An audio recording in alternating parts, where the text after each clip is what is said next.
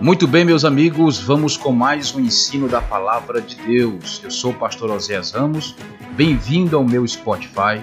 Seja ricamente abençoado e não fique apenas para você. Compartilhe com os amigos e nos ajude a divulgar e expandir o reino de Deus.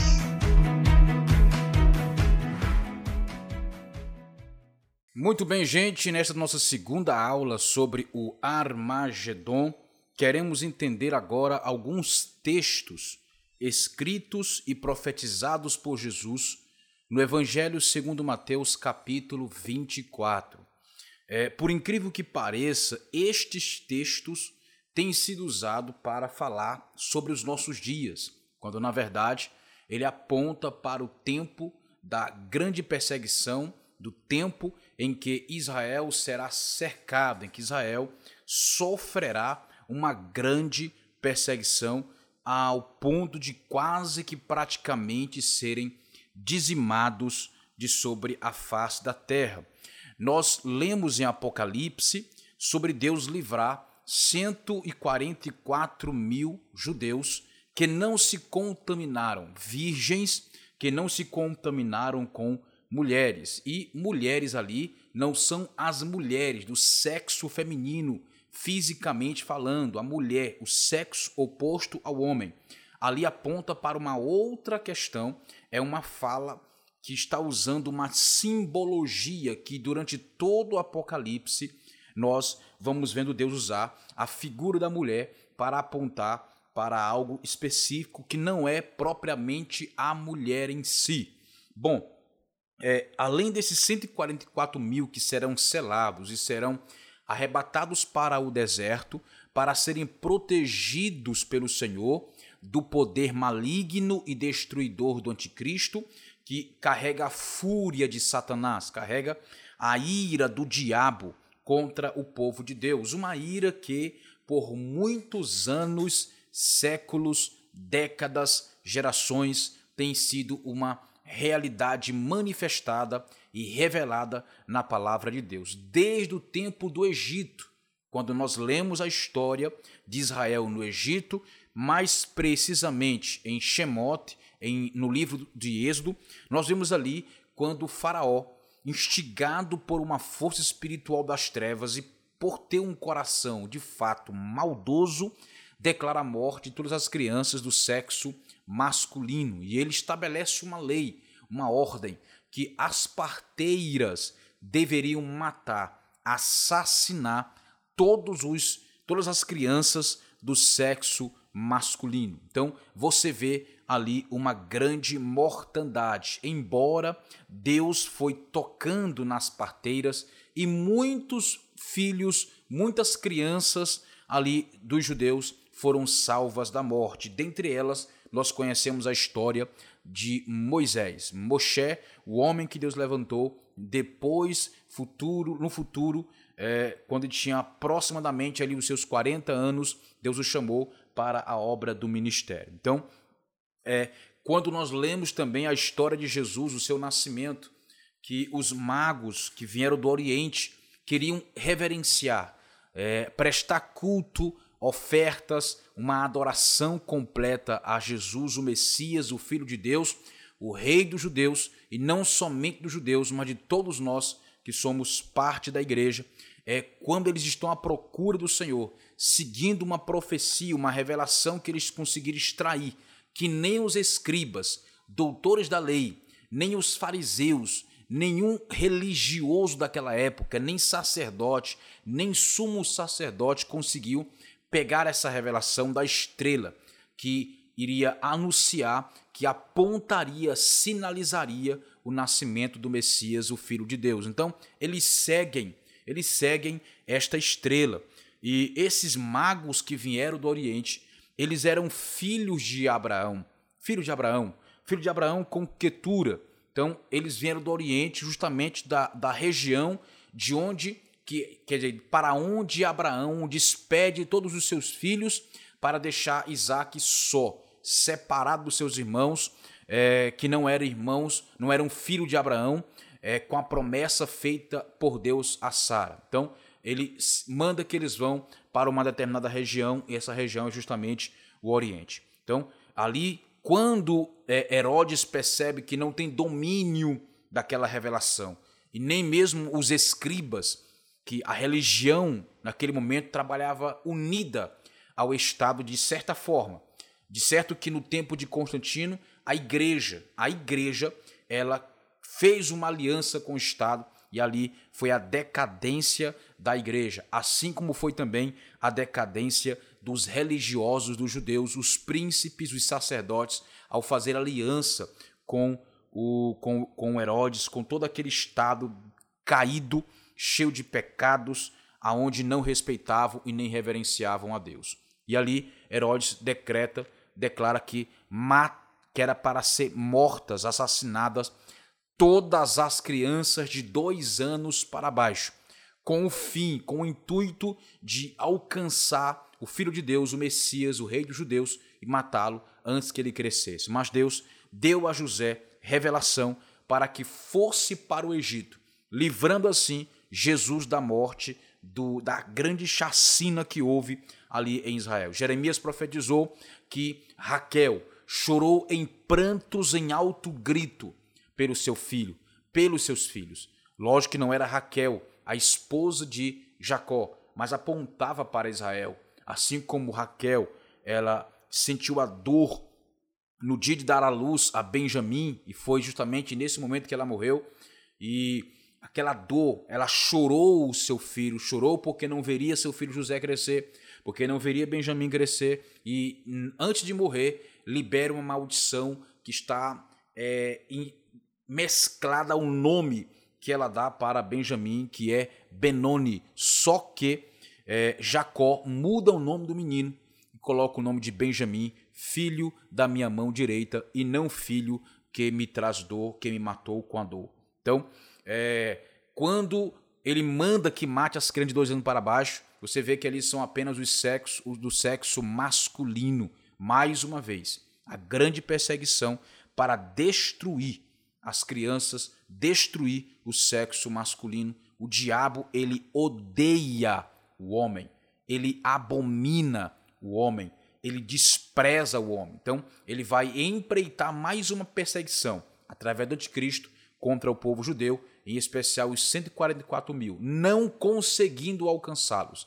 Vai perseguir o povo de Israel que fica na cidade. Então, veja só comigo, no capítulo 24, isso aqui será mais intenso no período da, da, do cerco, quando Israel será cercado pelo anticristo, falso profeta e os seus exércitos, as nações que estão ali para servi-los naquela, naquele grande, naquela grande perseguição.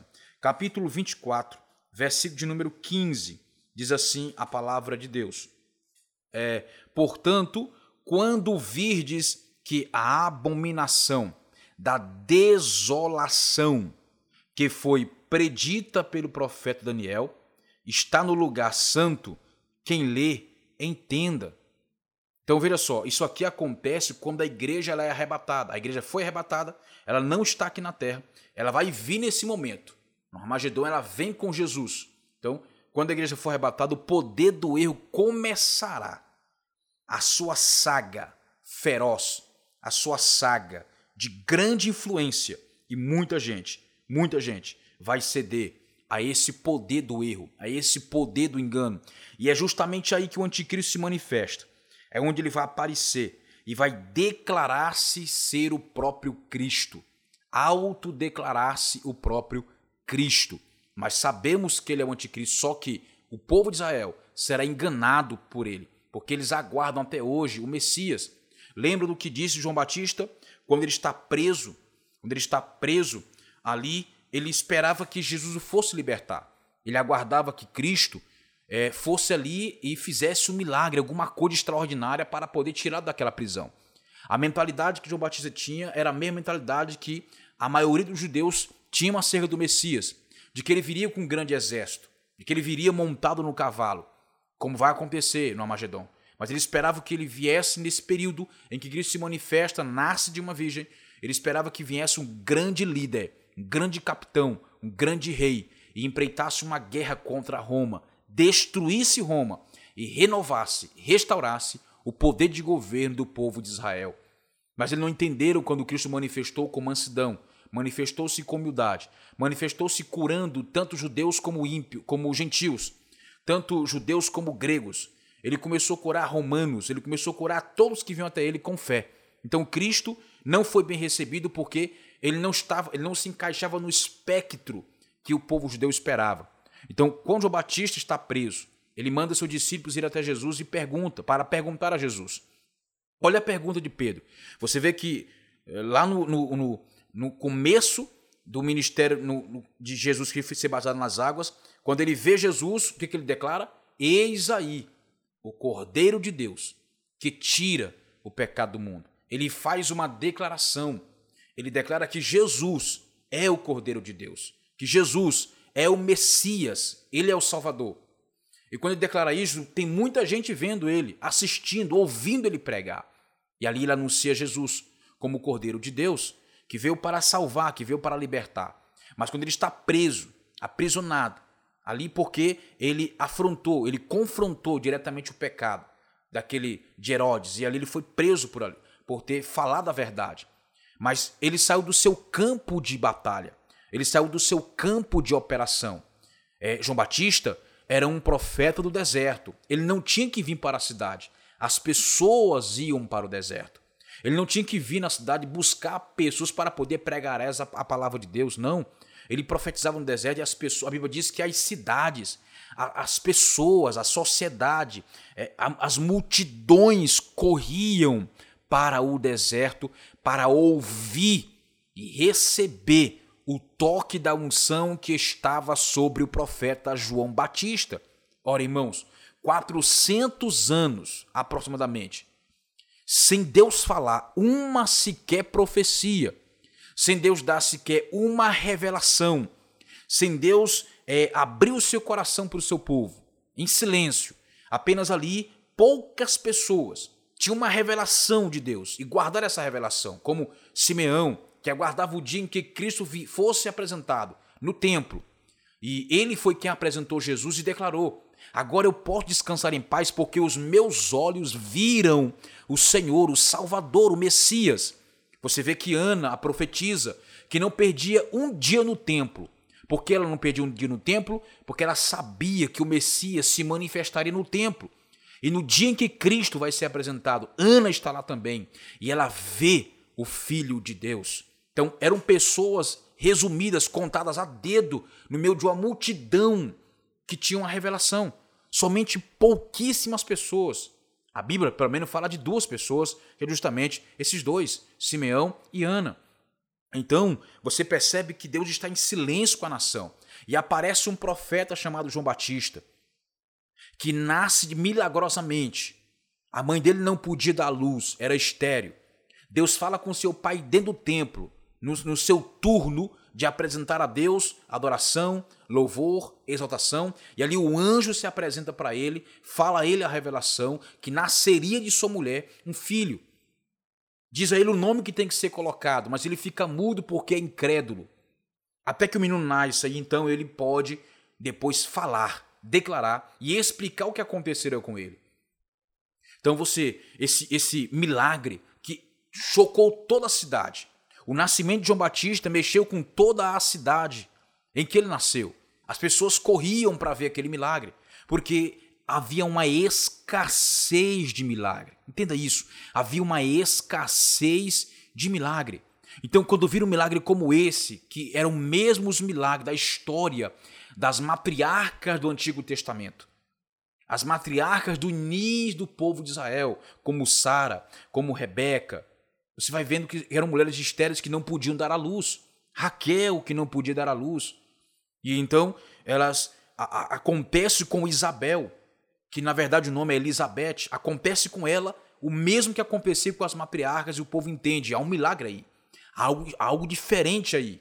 Então, esse homem, João Batista, carrega uma unção profética. Ele não tem que ir para a cidade para profetizar. Ele não tem que ir para a cidade para poder pregar para ninguém. O povo ia para o deserto para ouvir a mensagem que ele carregava. Mas ele saiu do seu campo de operação e entrou aonde não, ele não foi chamado para operar. E ali foi preso. Ele estava fazendo o quê? Parece ser duro, gente. Eu sei que gente pessoas há pessoas que defendem João Batista. Há pessoas que acreditam que João Batista não tinha pecado, que ele era um santo homem de Deus, que nunca pecou. Mas eu vou te revelar agora um dos mais um dos piores pecados de João Batista. Então, não foi o fato de ele estar lá pregando, a, a, confrontando Herodes com seus pecados. Não foi esse. Não foi esse o pecado. Isso aí foi um erro que ele cometeu de sair do seu campo de operação e entrar no campo que ele não foi chamado para operar, como profeta. Então, a, quando ele está preso, ele está preso e ele vai morrer. Ele sabe que ele vai morrer. O que acontece? Ele manda um discípulo ir até Jesus. E a pergunta que ele diz para o discípulo fazer a Jesus é: João Batista manda te perguntar se tu és o Cristo ou temos que esperar outro. Gente, perceba isso. Olha só. Ou temos que esperar outro. Ora, como assim? Como assim? É ou não é? Na mente de João Batista, ele era ou não era o Messias? Porque se ele não acreditava que Jesus Cristo não era o Messias, ou se houvesse realmente dúvida, uma, uma dúvida plena de que Cristo era o Messias, ele não, o, o, não perguntaria se teria que esperar outro. Não. A pergunta seria: a pergunta seria: Tu és o Messias ou ainda temos que esperar a sua manifestação? Mas não. Olha a pergunta dele: Tu és o Messias, o Filho de Deus, o enviado por Deus, ou temos que esperar outro, esse outro é uma profecia falando de do anticristo, claramente do anticristo. Porque o outro que vai se manifestar, apresentando-se como Cristo sem ser Cristo, é o anticristo, é o falso Cristo. E ali Jesus responde: Ide, dizei a João Batista que os coxos andam, os cegos veem, os surdos ouvem, a libertação de vidas. Olha só, e o evangelho do reino é pregado aos pobres, aos pobres. E ele finaliza. Aqui ele entra, aqui ele exorta, aqui ele corrige a João Batista. E bem-aventurado é aquele que não me tem como pedra de tropeço. Olha só. Jesus, anunciado por João Batista como o Cordeiro de Deus, agora ele duvida de que Cristo é o Cordeiro de Deus e o vê como a pedra de tropeço. Porque ele falou, bem-aventurado. Agora, isso aqui foi diretamente para as emoções de João Batista. Bem-aventurado é aquele que não me vê como pedra de tropeço. Aleluia! Olha a resposta, provando com os sinais e suas obras que ele era sim o Messias e que ninguém tinha que esperar outro, não. Então, essa mesma mentalidade que João Batista tinha, o povo de Israel tem até hoje. Espera outro. Espera outro, e este outro será o falso Cristo, porque só tem um Cristo verdadeiro. Não tem dois. Não tem dois. Então, veja só. Porque quando virdes que a abominação da desolação que foi predita pelo profeta Daniel está no lugar santo, que é o anticristo, ali vai profanar o templo, profanar o lugar santo do templo. Quem lê entenda. Então os que estiverem na Judéia fujam para os montes. Isso aqui é o tempo do cerco. Aqui é o Armagedon. Aqui é o momento onde Cristo se manifestar. Então, quando ele decidir de fato destruir a Israel, quem está na Judéia fuja para os montes, guarde a sua vida. Não vai enfrentar que você não vai vencer. Fuja para os montes. Ele continua. E quem estiver no telhado, não desça para tirar as coisas de sua casa, também apontando para os judeus. Para os judeus. Olha que coisa. Glória a Deus. Então, isso aqui é, um, é, é aponta para a festa dos tabernáculos. Porque é, é, o povo de Israel, quando vão comemorar a festa do tabernáculo, eles comemoram acima da sua casa. No andar de cima, eles constroem uma outra tenda ali para poder comemorar a, a festa dos tabernáculos. que para nós é uma tipologia profética para o arrebatamento. Glória a Deus. Ele continua: E quem estiver no campo, não volte atrás para buscar os seus vestidos. Não volte, porque estarão todos cercados. Haverá uma grande mortandade, uma grande chacina, assassinato. Não volte. Se refugie no campo mesmo. Ele continua falando. Mas ai das grávidas que estiverem grávidas e das que amamentarem os seus filhos naqueles dias. Isso aqui não pode ser para hoje, gente. Eu já vi pessoas pregarem que maldita é a mulher que fica grávida hoje, porque esse texto está falando sobre isso. Terrível é a mulher dar à luz hoje, mas como que isso aqui pode ser aplicado hoje se Paulo escreve na sua carta a Timóteo que a mulher salvar-se-á dando à luz filhos. E aí Paulo está contradizendo Jesus na sua profecia. Não é para hoje, isso aqui é para o tempo da grande tribulação, aqui é para o final da grande tribulação. Quando vai se instalar o Armagedon. Ai das grávidas, como será difícil fugir às grávidas. E como elas sofrerão. Porque o mesmo que aconteceu no tempo, no ano 70 depois de Cristo, quando o general Tito cerca Jerusalém e as mulheres grávidas têm o seu ventre aberto e colocavam gatos dentro do seu ventre e costuravam. Veja a, a, a desgraça que era, o sofrimento que as mulheres tinham, porque não conseguiam fugir por estarem grávidas. Outras é, é, faziam, faziam acordos para comer o filho uma das outras. Então, ai das grávidas, mas ai das que estiverem grávidas e das que amamentaram seus filhos naqueles dias. Porque quem estiver amamentando seus filhos vai, vai ser desafiada. Não vai, não vai suportar ver seu filho morrer na sua frente. Orai, pois, para que a vossa fuga não aconteça no inverno, nem no dia de sábado, apontando para o povo de Israel. Não tem como ser para a igreja. Nós não guardamos sábado. Nós não guardamos sábado.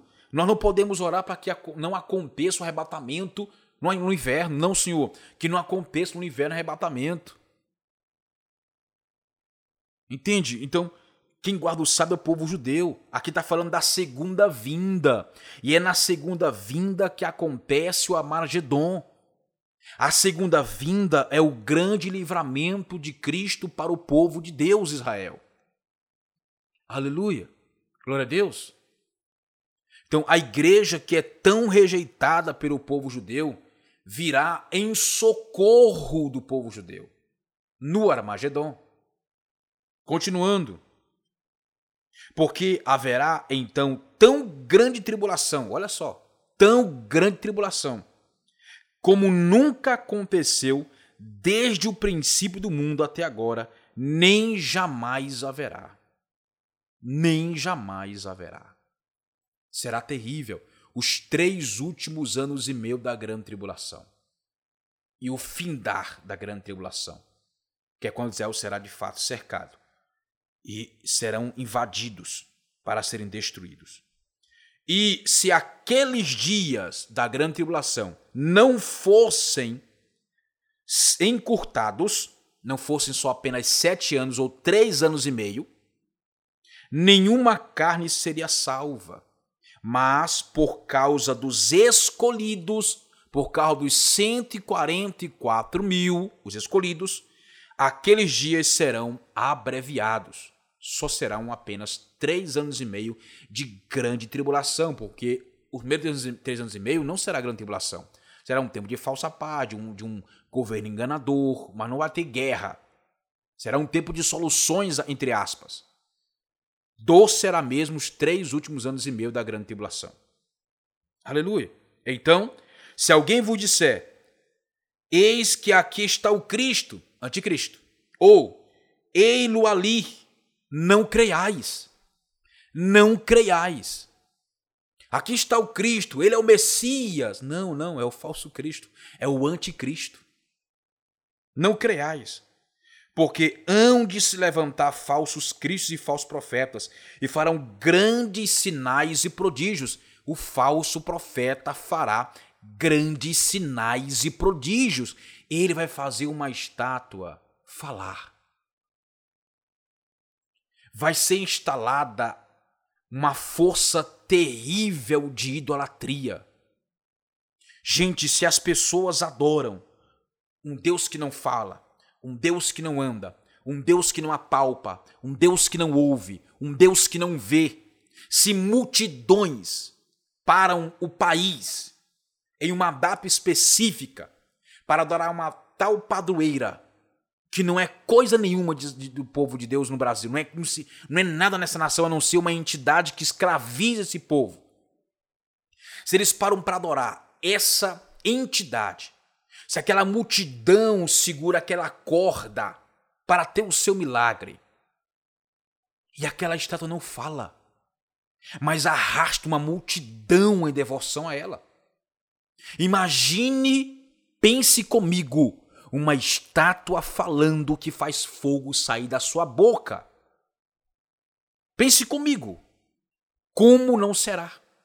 Lembra do que aconteceu? Daquela, daquela, daquela imagem que apareceu numa janela de vidro, uma santa chorando. Ou outra, uma suposta santa, uma imagem de uma santa derramando, chorando sangue. As multidões que foram para lá para ver esse milagre da tal santa. Gente, imagine falando. Imagine uma imagem falando. Isso vai acontecer. De tal maneira que, enganar, que enganariam, se possível, até os escolhidos. Quem são os escolhidos? 144 mil. Os, os escolhidos da grande tribulação são os 144 mil. Aleluia. Glória a Deus. Eis que eu vos tenho dito com antecipação. Antecipação. Portanto, se vos disserem, eis que ele está aqui no deserto, não saiais. Ou, eis que ele está nas recâmaras da casa, não lhes deis crédito. Aleluia. O que, que ele está querendo dizer? Quando ele começar a imitar João Batista, não vão atrás dele, é mentira. É mentira, é falso profeta. Eis que ele está nas, nas da casa, não lhes deis crédito. Não creio, não creio nisso. Aleluia. Porque assim como o relâmpago que sai do Oriente se mostra até o Ocidente, assim será também a vinda, não é arrebatamento, viu? A vinda do Filho do Homem. Aleluia. Aqui acontece o Armagedon. Aqui é a vinda literal de Jesus Cristo. Sete anos depois do arrebatamento da igreja, será visível, todo olho verá. Porque veja só, porque assim como o relâmpago sai do Oriente e se mostra até o Ocidente. O que está dizendo? Todo olho verá. Quem está no Oriente, como quem está no Ocidente, verá a vinda do Filho do Homem. O arrebatamento é secreto, mas na segunda vida é pública. Todo olho verá. O que está dizendo? Assim como o raio consegue ser visto no Oriente e se mostra no Ocidente, assim será a vinda do Filho do Homem. Porque, gente, observe, no Armagedon, o anticristo, falso profeta, um grande exército, todas as mídias estarão focadas nesse momento. As mídias, as TVs, as, a internet, os canais de transmissões, as manchetes vão parar tudo, os plantões de jornalistas vão parar tudo, filmes, novelas vão parar para poder verem o momento da invasão de Israel o mundo inteiro assistindo isso acontecer, aí Cristo se manifesta com a igreja e assim todo olho verá a manifestação do Filho de Deus. Isso é Armagedon. Aleluia. Glória a Deus. Então, guarde essa aula, guarde esse conteúdo. Eu te encontro na próxima aula em nome de Jesus. Paz.